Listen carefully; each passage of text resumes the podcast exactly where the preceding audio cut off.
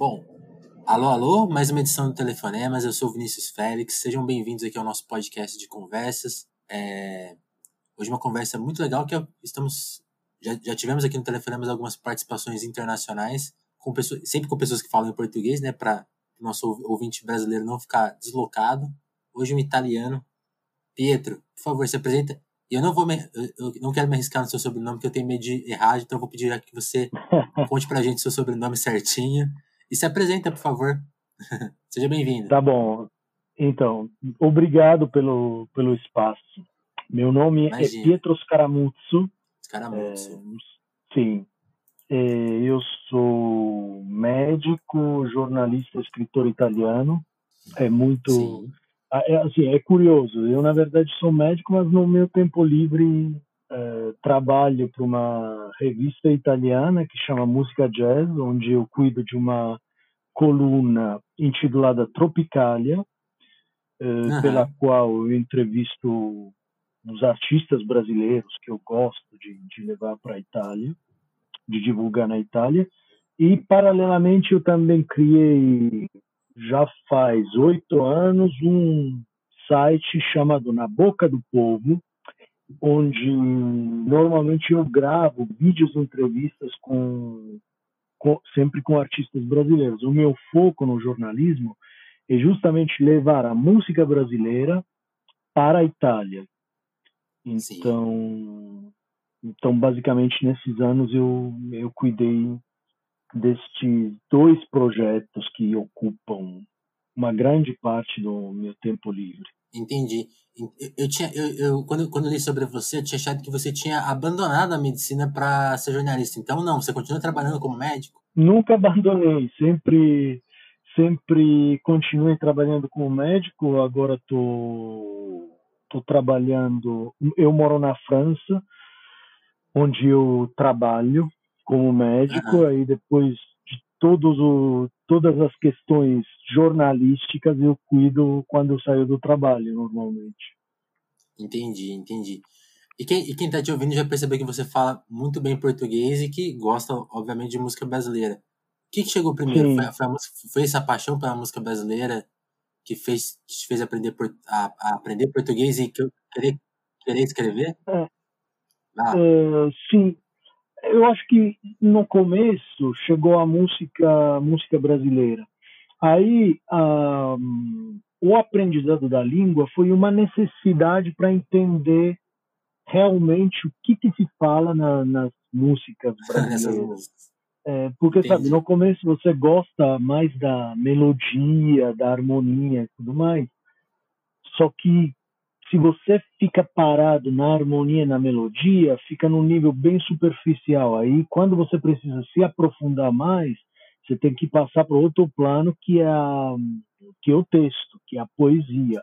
E a música brasileira Sim. é extremamente rica de poesia. Então, foi obrigatório para mim começar a aprender uh, aprender português. Aí acabou sendo uma coisa bem bem automática. Assim, eu realmente posso dizer hoje que eu aprendi o português através da música. Eu nunca fiz curso de, de português, nunca estudei português.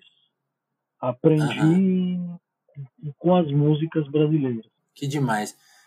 Esse é um detalhe curioso, né? Porque isso demonstra justamente o que você falou, né? O tamanho da poesia brasileira em música, né? Ela é capaz disso, né? De ensinar português a um estrangeiro, né? É capaz esse, esse é o tamanho da nossa música, né?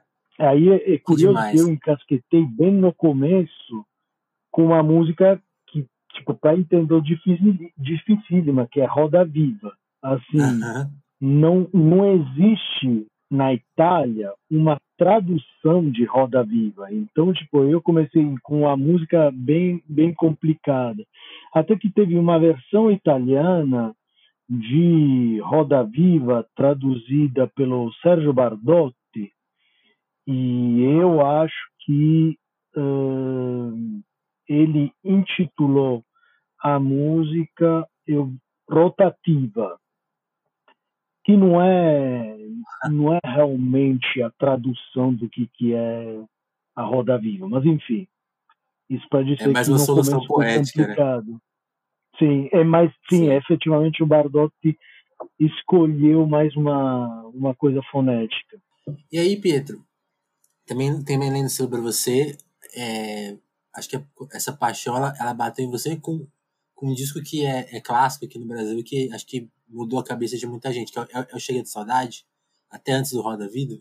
Do Roda Viva. Hum, como foi, foi esse disco desculpa, que... não, não, não percebi. Se tem ah, vou, vou, repetir a pergunta. Foi, foi o Chega de Saudade que, que, te, que te ligou na música brasileira? Exatamente. Eu tinha, como gran, grande parte dos, dos jornalistas musicais, eu acho que todo jornalista musical começa de uma vontade de ser artista. E aí uhum. depois. Então, muitos da, dos artistas musicais já tiveram uma banda, e eu tinha uma banda, eu tocava com, com algumas pessoas, enfim, fazia música italiana, e tinha o meu saxofonista que estava namorando uma brasileira. E ele descobriu Chega de Saudade e ele falou: oh, tem que escutar esse, essa música aqui. Aí eu fiquei, assim, pasmado. É, foi, foi um amor à primeira escuta, digamos assim. É, eu acho que chega de saudade é traz para nós europeus, para quem tem que estamos acostumados a um outro tipo de harmonia, normalmente, principalmente pela música italiana, a música italiana tem uma harmonização bem simples e tem uma valorização do, do canto. É, a gente é conhecida no mundo pelo bel canto, uh, melodias bem harmoniosas, então, mas a harmonia é mais pobre.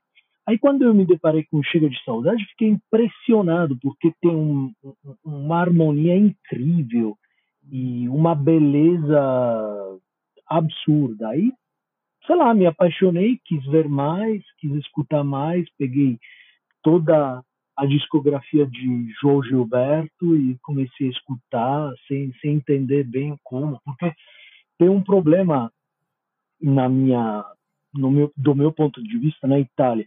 Não tem muitos livros para entender a música brasileira, para se aproximar da música brasileira. É por isso que eu, naquela época, comecei a pensar em criar o Na Boca do Povo como um, uma forma de aproximar, de, de criar uma guia para os italianos entenderem a música, a música brasileira. Porque, por exemplo, o livro Sim. Chega de Saudade, de Rui Castro, chegou bem depois na Itália. Então, eu fiquei assim, meio confuso, comecei a escutar, a escutar, e as coisas, comecei a organizar as coisas só em um segundo momento, a entender bem o que, que era bossa nova, o que, que era música popular brasileira, choro, chorinho, porque assim, o universo musical brasileiro é infinito. É como se a gente pegasse toda a música da Europa, todos os diversos, diver, diferentes estilos musicais da Europa e colocasse no mesmo país. O Brasil é um país continental, então sim, sim. É, realmente e ainda hoje, bom, são mais de 10 anos que eu trabalho com música brasileira, ainda hoje tem coisas que no Brasil são super conhecidas que eu desconheço, porque, tipo, imagina, um brasileiro nasce e já escuta música brasileira. Eu comecei a escutar música ah. brasileira já adulto. Sim, curioso, né? E, e é, nesse então, site você. Fala, fala. Não, pode falar, pode falar, Pedro. Não, aí tem sempre essa, esse correr atrás de sabe? Uhum. Tentar preencher esse buraco que tem na minha cultura musical brasileira. E, e falar em preencher espaço, aí quando você começa essa iniciativa que é na boca do povo, você uhum. faz justamente isso. Você, você dá um passo, né? Você falou, eu tinha, eu tinha, você tinha pouca referência em italiano. Você começou a criar essa referência em italiano para as pessoas, né? Sim. Começou Sim. a entrevistar muita gente. Como que foi esse momento de começar a entrevistar? E qual foi a recepção Sim. dos artistas? Né? Tipo, ah, esse cara aqui interessado e, na gente, como que foi isso? Então, né, eu percebia que tinha muitas pessoas interessadas em música brasileira. Por quê? Porque teve uma, um período dos anos 60 em que tinha uma grande troca musical entre Itália e Brasil. O Chico Buarque morou na Itália, o Toquinho morou na Itália, o Vinícius uh, de Moraes morou na Itália. Uh, se organizavam, tinha um grande produtor musical que hoje está com 83 anos, que se chama Franco Fontana, que depois virou um grande amigo, é, que foi o primeiro produtor a produzir shows de música brasileira na Itália. É, todos esses artistas que eu mencionei chegaram na Itália com Franco Fontana.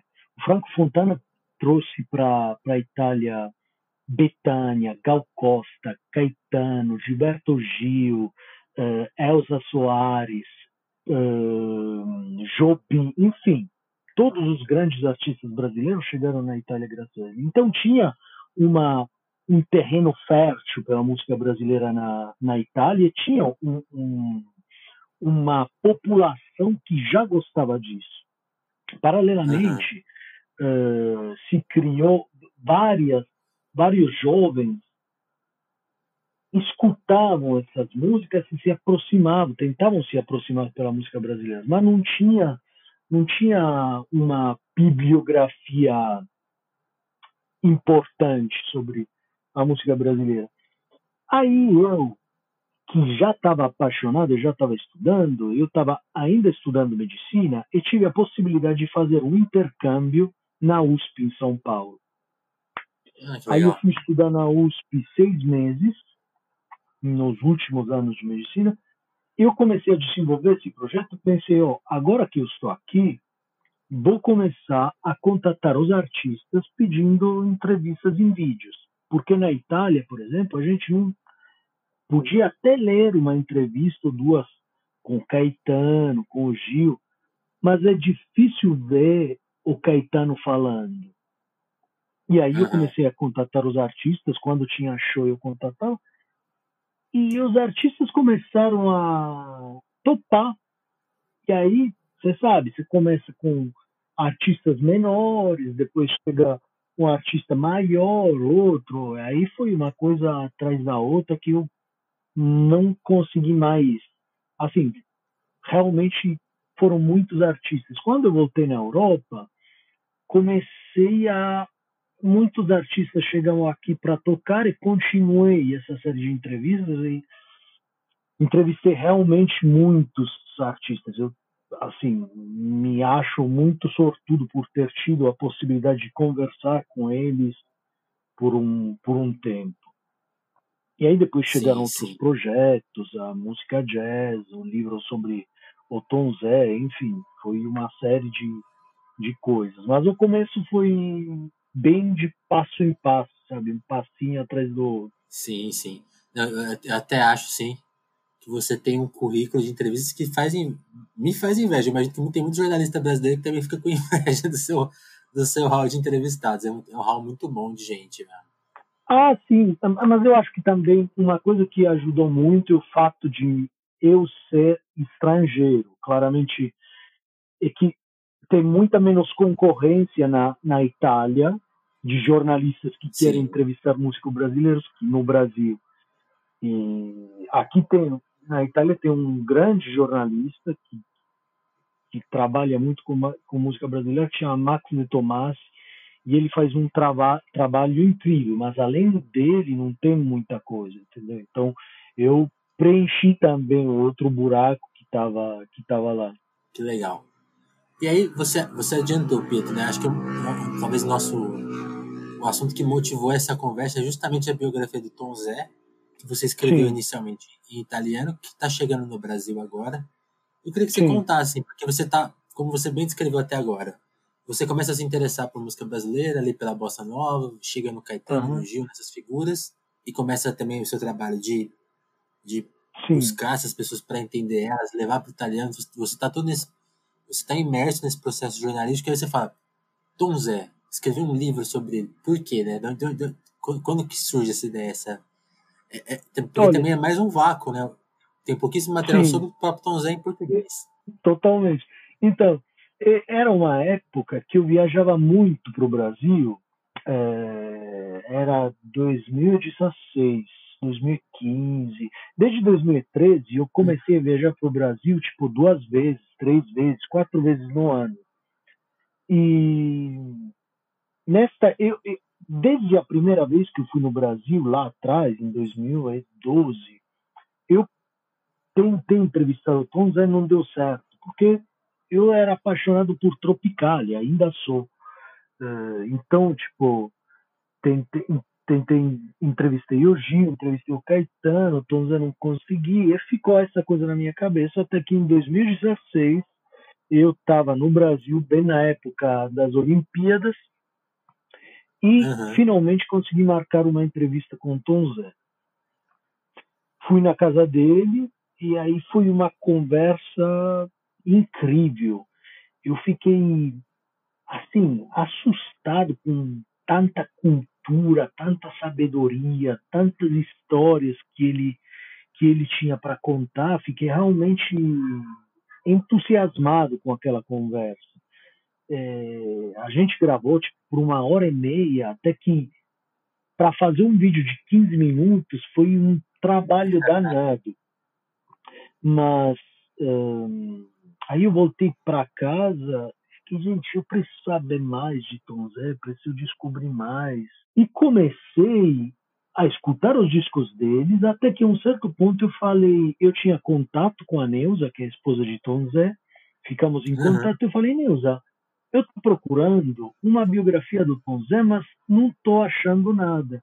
Você pode me indicar? Porque com certeza vai ter algum livro. E ela falou: olha, tem várias Sim. teses de doutorado sobre Tom Zé, mas não existe uma biografia. E até então, eu nunca tinha escrito um livro. O, o livro sobre Tom Zé foi o meu primeiro livro. E eu falei, cara de pau, falei, bom, vou perguntar para eles se eles topam que eu escreva. E no mesmo tempo, é, eu conheci uma editora e perguntei se a editora estava interessada. Porque imagina, se eles topassem, a editora não estava interessada, ia ser muito estranho, ia, sabe, ia passar vergonha, enfim. A uhum. sorte quis que a editora topou porque a editora era uma fã do, do Tom Zé, e Tom Zé e Neuza também toparam. Então, então fomos Deu em frente. Certo. Deu tudo certo. Sim. E foi um trabalho incrível, muito, muito legal. Hum, eu ainda eu ando com saudade daquele daquele ano, ano e meio que a gente passou conversando toda essa semana, sabe? Foi muito encantador com o trabalho. Isso, isso é depois, é curioso, né? Claro.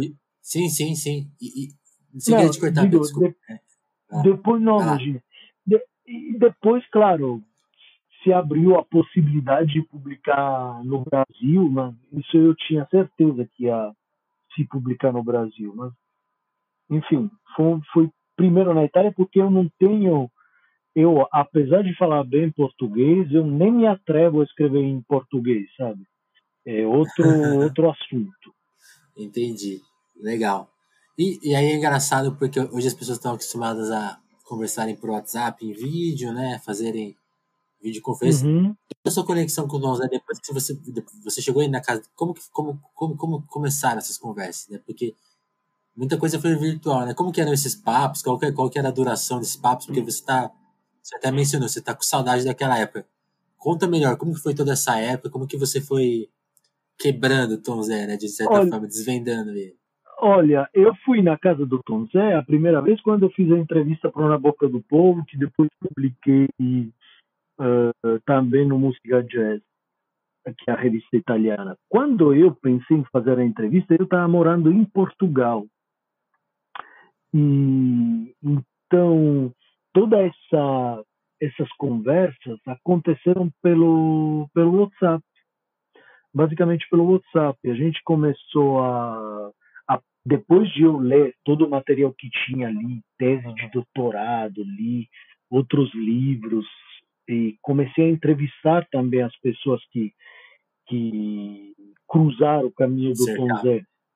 Aconteceu Sim. primeiro o primeiro encontro que eu tive foi em Cascais com o David Byrne, que estava indo fazer lá o show de American Utopia, e ele tocou, porque como, como o David Byrne foi o, que, o cara que redescobriu Tom Zé depois do ostracismo, ele logo topou quando viu da, da biografia. E depois chegou Caetano em Lisboa, entrevistei o Caetano, e com o Tom Zé a gente marcava mais ou menos uma ou duas entrevistas por semana, como ele mesmo conta, ama, ele gosta de contar isso, que a gente deveria ter um agradecimento no livro ao WhatsApp. Eu normalmente passava para ele uh, alguns dias antes os temas que eu queria enfrentar, então não sei, eu quero falar da sua infância em Irará. Aí naqueles dias ele ficava refletindo e recuperando as memórias que, que ele tinha, as lembranças que ele tinha, e na hora marcada a gente se olhava no, no WhatsApp e conversava uma hora, uma hora e meia. Aí eu recolhia todo o material para poder desenvolver depois essas essas conversas para poder escrever os, os capítulos. Mas eu acho que as entrevistas aconteceram conforme o índice que eu tinha feito do livro. Uh, então, eu comecei com. Uh, o livro começa no momento exato em que a Neuza descobre que David Byrne chegou em São Paulo e está procurando Tom Zé. Então, eu comecei fazendo a entrevista sobre esse momento. E depois, claro, teve um trabalho danado de, de busca nos acervos dos jornais. Foi, mas foi Assim, eu tenho saudade porque eram conversas muito gostosas. E, e o Tom Zé tem uma capacidade de te passar as imagens, tipo, as lembranças do Tom Zé são como fotografias. Então, eu achei muito legal. Sim, sim. Quem, quem já teve a oportunidade de ver ele, por exemplo, falando sobre música, né? Também é uma coisa super visual. Você entende conceitos super complicados pelo jeito que ele fala. Isso é muito, isso é muito curioso. Uhum. E, aí, e aí, Pedro, como eu, eu, ainda não tive a oportunidade de ler o livro, porque acho que nem saiu em português, ainda né, tá para sair. Não, ainda não Conta saiu. Um pouco, ainda não saiu. Sim, sim. Conta um pouco sobre esse. Eu já li sobre algumas coisas que da estrutura do livro, né? O que, que você buscou entender, né? É mais do que uma biografia musical, né? Você entende muito você tenta entender a origem do Tom Zé, né? O que, que você te motivou a buscar essa, esse formato, assim? Olha, eu sempre fui apaixonado pelos bastidores das coisas. É, essa é uma uhum. paixão que eu sempre tive. É, eu gosto de saber o que, que tem atrás. Eu gosto do disco, sim, mas o que, que tem atrás desse disco? Como trabalhar, como, como os artistas trabalharam. Então, a, o meu primeiro objetivo era de mostrar através do livro o Tom Zé que não é artista, o Tom Zé que vem antes do artista, o, o homem Tom Zé. E porque da música, claro, eu falo, eh, mas eu queria contar a história, a vida do, do Tom Zé como como humano, como pessoa é, da, da música, por exemplo, do estudando samba, já se escreveu muito. Agora, de toda a parte de Tom Zé, de toda a vida de Tom Zé em Irará, de toda a vida de Tom Zé fora do disco, ninguém, quase ninguém falou. E era uma parte que me interessava muito, porque o disco é o resultado do que o homem é do, da vida Sim. que o homem leva, do que o artista leva. Então, claro, tem uma no, no livro tem uma crítica dos discos, da, das músicas, mas eu gostei muito de, de, de falar do Tom Zé sem entrar na, no, na fofoca. nunca me interessei de fofoca, sabe? É, uhum. Eu conto a vida dele com muito, acredito eu, com, com muito respeito, com muita lucidez e eu acho que ele ficou também contente do, do resultado. Entendi.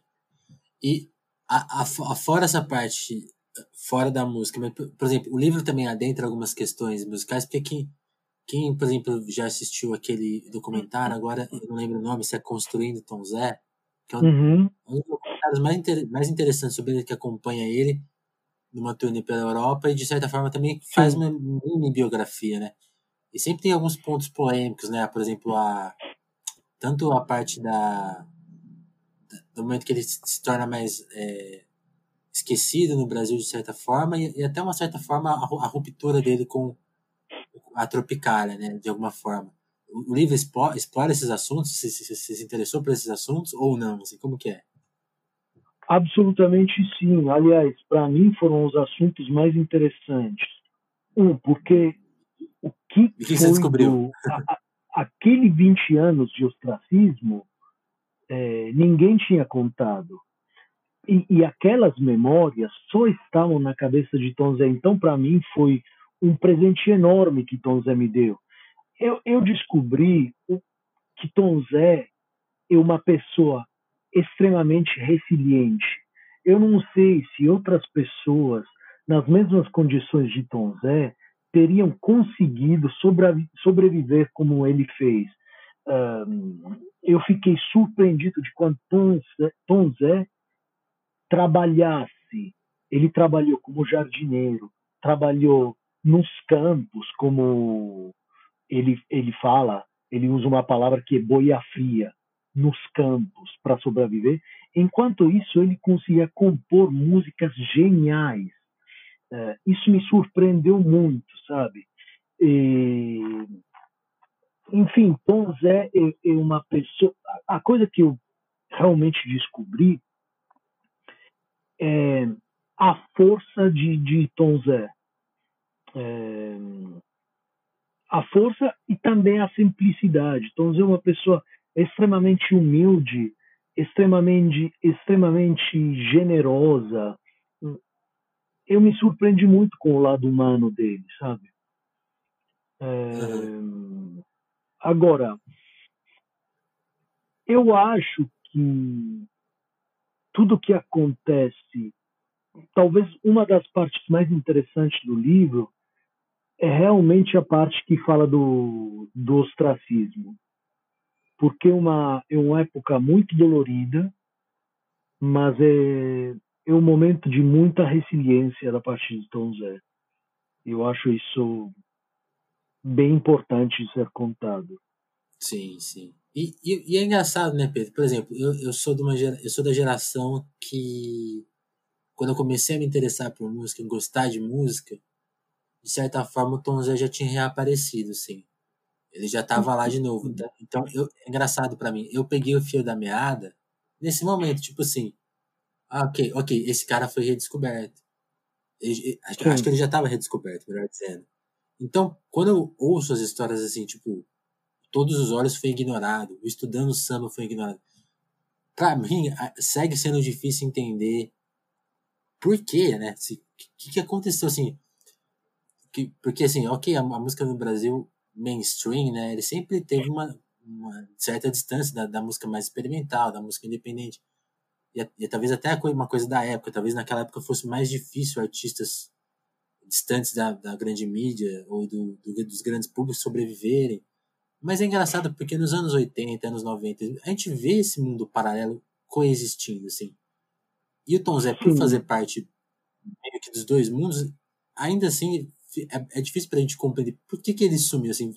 Você arrisca alguma tese no livro? O Tom Zé te oferece alguma explicação pessoal dele? O que, que, você, o que, que você entende desse momento difícil para até a gente entender? Sim, então, essa foi a pergunta que eu fiz para todos os entrevistados do, do livro. É, é, fiz a pergunta para o Roberto, para o Caetano Veloso, para o Gilberto Gil, para o Luiz Tati. É, e, e eu percebo que todo mundo tem uma resposta diferente. Porque, realmente, porque Tom Zé descobriu eu acho que não tem só uma verdade, tem muitas verdades.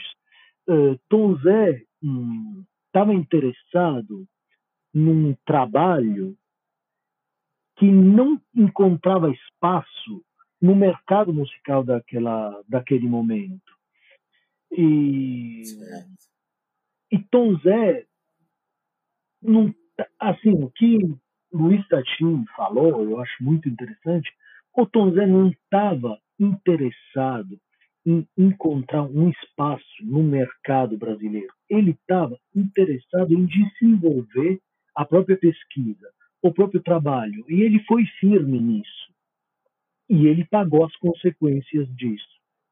É, foi, sabe, uma conjuntura de, de coisas é, que fizeram com que Tom Zé basicamente, basicamente sumisse. Estudando samba, que hoje é considerado talvez um dos trabalhos mais bonitos, mais lindos de Tom Zé e da música brasileira, de forma geral, Sim. recebeu uma crítica devastadora pela, pela imprensa. É, então, sabe, eu acho que o mercado ia estava tomando um caminho, Tom Zé estava tomando outro caminho, e os dois caminhos não se cruzaram. Foi uma talvez uma casualidade, mas realmente mesmo agora, se passaram quanto? São 30 anos? Quase. É. A gente ainda não sabe porque. Quase 50 anos, né? Discos. Não, desde a redescoberta dele. Ah, sim, desde a redescoberta é, são 30, isso. Ainda não, não dá para entender por que, por que ele sumiu. Mas a coisa importante não é porque ele sumiu, é que ele voltou. Eu acho isso fundamental, porque ele podia, a gente poderia ter perdido um gênio como Tom Zé. Se o David Byrne não tivesse chegado numa loja do Rio de Janeiro para comprar um disco, que é que foi depois estudando samba, o Tom Zé talvez hoje não, teria mais produzido disco. Então eu acho que foi uma salvação o David Byrne descobrir Tom Zé. Sim. A gente tem um relato do próprio, do próprio Tom Zé nesse documentário, né? Que é aquele. Do, que eu, eu, eu acho essa cena linda, assim, emocionante, né? Porque o, o Bernie com, vem para o Brasil compra uma pilha de discos, né? E, e fica ouvindo aquilo durante horas, né? E vai ouvindo, Sim. vai ouvindo, assim. E a, a pesquisa do Burn ali era só assim, tipo, o que me chama atenção, né? Não é, não é nem assim pesquisar a história, o texto, é a música pela música, assim, algo vai saltar daqui e salta a música do Tom Zé, né? O, o Burnett relatou isso? Como, o que, que ele te contou dessa cena tão bonita? Ah, o Burnett é, é engraçado porque a entrevista do Bayern foi uma das mais gostosas, porque o Bayern dava muita risada. Ele dava para ver que ele lembrava ah, as coisas com com alegria, com felicidade. Ele basicamente contou a história que todo mundo sabe. Ele era meio engraçado em contar isso, porque falava: não, quando eu vi, eu quando pegava disco de samba, a primeira coisa, quando eu vi essa lista de, de discos, sabe, você espera de um livro de samba um, uma mulher bonita na capa, não? Aí tinha esse arame farpado, essa essa corda. Então é, enfim, eu achei engraçado de como, mesmo no meio musical, tinha um pouco esse estereótipo samba, mulher, a, sabe, a mulher meio pelada na capa, e não, é, não é, não é isso. Mas o Barney dava muita risada. É, ele era, eu acho que ele realmente lembrou de tudo com muita, com muita alegria. Mas a história é a que a gente já, já sabe. Ele chegou lá, comprou Entendi. uns discos pela capa, basicamente. Que coisa, né? E é. aí, aí tem uma coisa que você tem uma coisa que você falou numa resposta sua que eu gostei muito, que é isso, né? Uma, o mais, talvez, a parte do. A história do ostracismo ela é muito interessante, assim, do ponto de vista da jornalística, entender isso, embora seja um momento muito dolorido, né? Mas a maior alegria pra gente que é fã dele foi é, é ele tá aqui agora ativo. E acho que mais importante, né? Ele não foi redescoberto para lembrar do passado. Ele, ele foi redescoberto para fazer coisas novas, né? Tipo assim, ele talvez Sim. os grandes discos dele estão estão justamente nessa metade posterior, né? Você também analisa essa época, o que, que você pensa dessa época dele escrevendo já mais velho e redescoberto, né? Que são bons discos, né? Grandes discos. Olha, se tem um disco que eu amo, eu acho um dos melhores discos do Tom Zé é Vira-Lata na Via Láctea, que foi um dos, um dos últimos discos.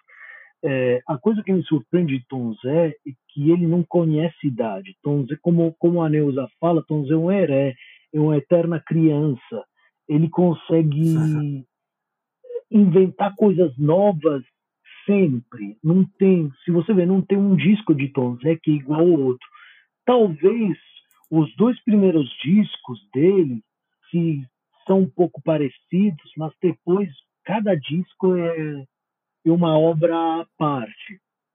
E, e a nova, digamos, essa fase da maturidade dele, de, essa terceira idade dele, eu acho incrível, principalmente porque ele teve a capacidade de pegar em volta dele muitos jovens artistas da cena brasileira, Emicida, o, o Criolo, é, enfim, é, o Tata Aeroplano. É, isso deixou a música dele super atual, muito mais atual que a música de outros jovens artistas, sabe? Então, Sim. eu sou realmente apaixonado pelos últimos discos de Tom Zé. Agora, é o disco com músicas de crianças que ele fez junto com o Alifaz Andreato é maravilhoso, maravilhoso. E aí, Pedro, nessas conversas você acho que eu posso até me, me arriscando a repetir uma pergunta, mas você falou, você tentou entender ele pessoalmente assim. Geralmente nessas conversas Sim. as pessoas contam coisas que a gente não imagina e, e às vezes a gente até ouve elas falando eu nunca falei isso, ou, sabe, ou até, até concluir assim, tipo, eu nunca tinha pensado nesse ponto de vista, estou aqui te falando alguma coisa. Qual foi o momento que você guarda, assim, desses, todos esses papos, que você uhum. também ficou surpreso, que você, assim, uma, uma joiazinha que, que é bem pessoal sua, assim, que, que ele te contou, assim, tem até alguma historinha assim? Olha, é, é difícil individuar uma, uma história, por quê? porque eu tive acesso ao arquivo acervo maior da vida do Tom que é a lembrança dele. Então, eu como italiano, então, imagina um italiano deslumbrado pela cultura brasileira, que ah. tem a possibilidade de ouvir uma pessoa que hoje está com 84 anos eh, contar o que, que se passava em Irará no começo dos anos 40. É, é uma coisa extraordinária, sabe? Eu conheci Irará, eu nunca fui para Irará, mas eu conheci Irará através da lembrança de, de Tom Zé. E eu me lembro isso com muito carinho e me lembro também o outro, o outro disco do, do Tom Zé, outras lembranças do Tom Zé, com muito carinho, que são as lembranças do disco Defeito de Fabricação. É, o Tom Zé, eu conto isso no livro, estava trabalhando nos campos e ele viu uma, um cara com a moto passar e de fundo tinha uma cidade dormitório. E aí ele começou a desenvolver essa teoria sobre o homem que é um, uma máquina de trabalho. E daí veio o disco. Assim, achei muito bonito. E, e ele estava me contando que ele ia. Eu achei bonito o fato que ele, durante a época do ostracismo, claramente ele ficou deprimido. Que não ficaria. E eu achei muito legal ele encontrar a força na terra. Ele ia trabalhar nos campos e isso me dava força, sabe? É... Eu acho que ter a possibilidade de receber essas lembranças nuas e cruas foi a parte mais bonita desse trabalho. Sim, que legal. Peter, uma, uma, uma última pergunta. Nessa pesquisa toda, é, eu imagino que surjam outros livros, né? Surjam até outras ideias de livros. Você tem, você tem essa ideia? Você tem essa vontade eu, de escrever eu mais? já estou trabalhando. Que, que objeto seria?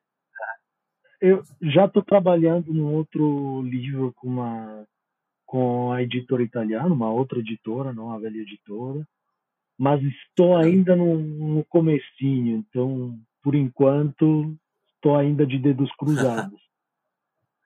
Ótimo. É, né? Melhor nunca adiantar, né? O, o Walter Hugo fala, né? Se você ficar adiantando, se você ficar adiantando o livro, você cansa dele. Quando puder, volto a te falar. Vai ser um prazer. Pietro, queria te agradecer pelo tempo, pelo papo. Eu espero que, que o livro faça bastante sucesso aqui no Brasil. Tá saindo, vai sair agora, acho que pelo, pelo, pela editora do Sesc, né? Sim, então, pela, pela Sesc Edições. É isso, acho que assim, sempre é hora de descobrir e redescobrir o Tom Zé, né? obrigado a você pelo, pelo espaço, foi uma conversa super, super agradável. Espero que você goste do livro. Sim. E Pedro, deixa eu só te pedir licença um minutinho para agradecer, né? Todo mundo que colabora com Telefonemas, que está no nosso apoia -se. Convido vocês, todos os ouvintes, a irem lá no nosso apoia Tem para você colaborar com o nosso podcast, você pode ajudar mensalmente com valores de 2, 5 e 25 reais. Quem paga 25 reais entra num clube de desconto ali, ganha, ganha alguma, um, algumas é, coisinhas a mais. Então eu queria agradecer ao Douglas Vieira, ao Juan Bar Borborema, a Dagmar Abrantes, a Lívia Rossati, o Romanelli, Adriana Félix, Sabrina Fernandes, Jéssica Damates, Maria Santos, Andréa Camurça e a Dalva Abrantes. Muito obrigado, pessoal. E faço mais uma vez o convite para quem não está lá ainda, se inscreva, assine que o Telefonemas é, pode continuar né, com essa ajuda, com esse, com esse apoio. Peter, mais uma vez, hein, muito obrigado. Um abraço. Eu que agradeço. Abraço. Valeu.